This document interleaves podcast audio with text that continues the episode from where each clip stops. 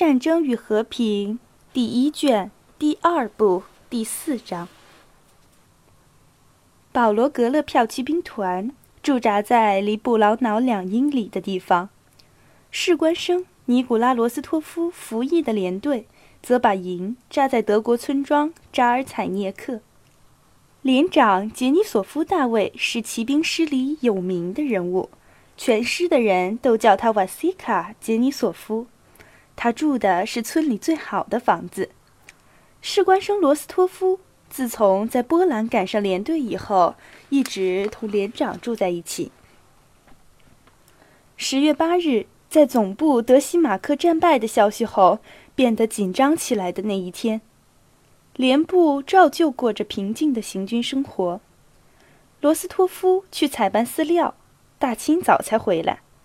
这时，玩了一夜牌的杰尼索夫还没回家。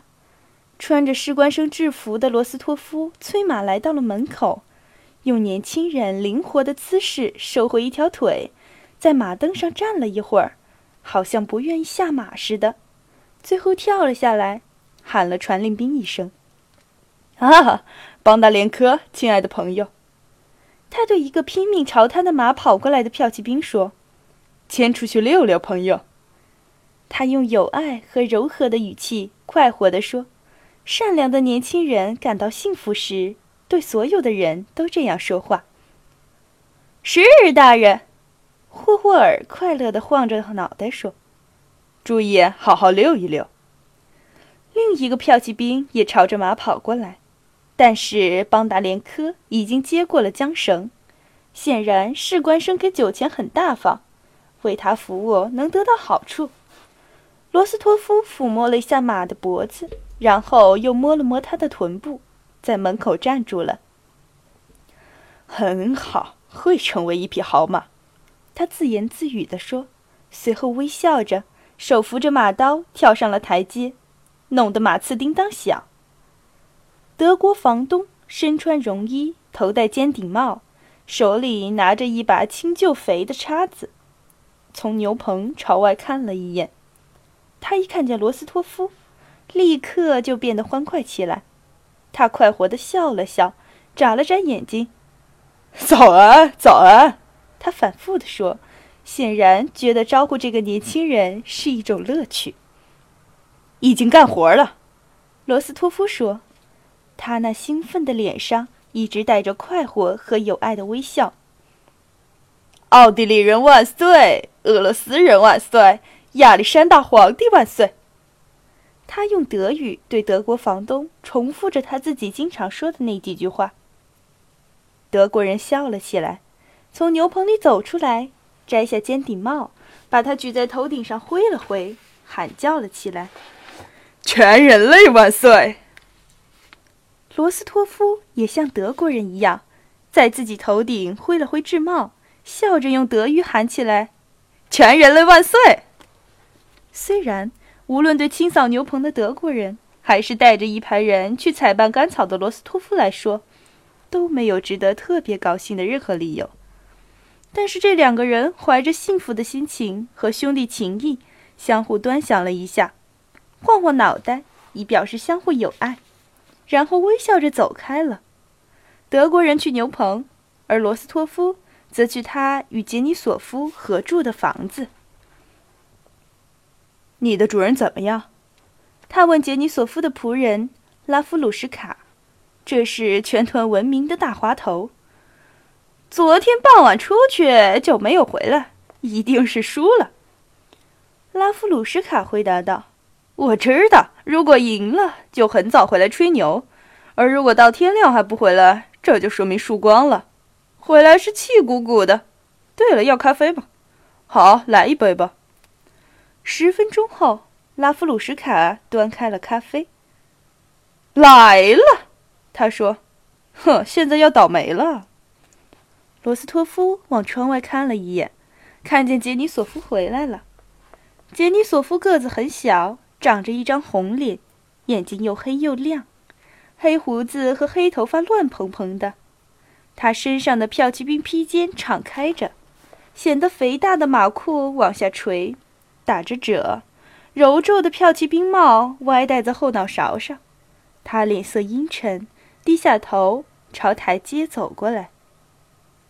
拉夫鲁什卡，他生气的大声喊道：“喂，帮我脱衣服，笨蛋！”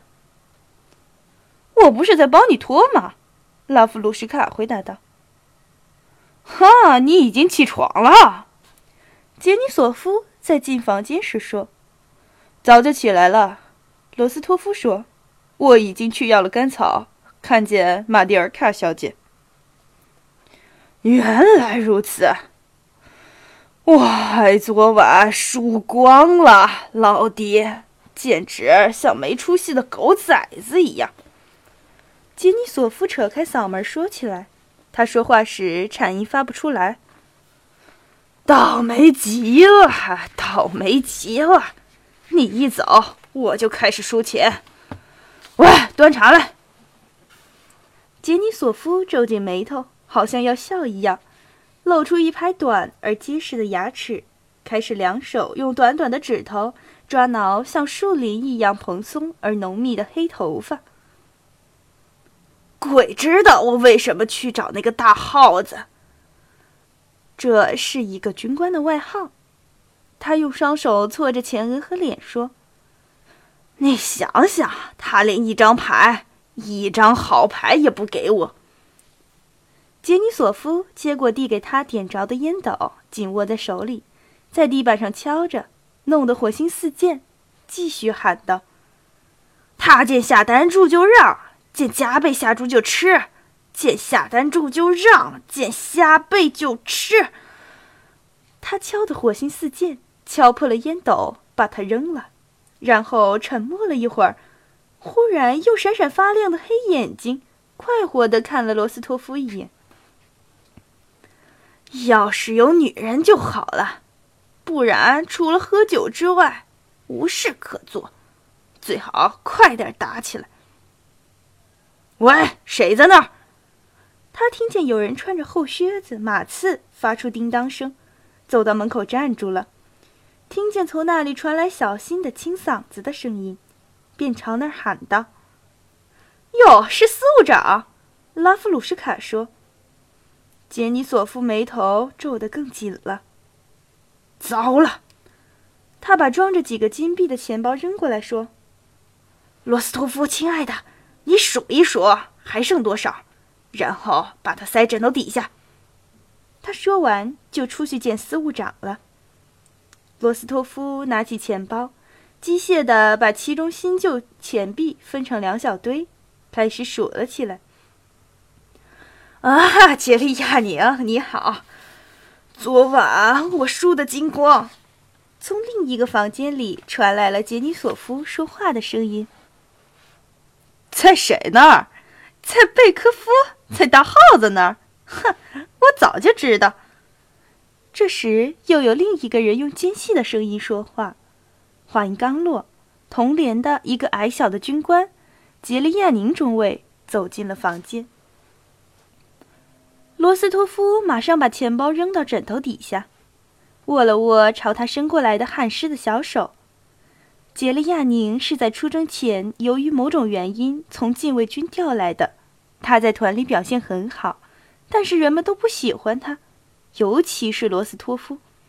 他既无法克制，也无法掩饰对这个军官无缘无故的厌恶。怎么样，年轻的骑兵？我的小白嘴鸭怎么样？他问。小白嘴鸭是杰利亚宁卖给罗斯托夫的一匹尚在调教的小马。中尉在同别人说话时，从来不看对方的眼睛，他的目光总是不停的从一件东西移到另一件东西上。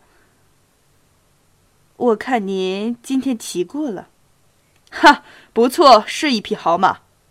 罗斯托夫回答道：“虽然这匹用七百卢布买的马不值这个价钱的一半儿。”左前腿开始有点瘸，他加了一句：“哈，蹄子裂了，这不要紧，我教会您做给您看，给他钉个小马掌就行。”好的，请您指教。”罗斯托夫说。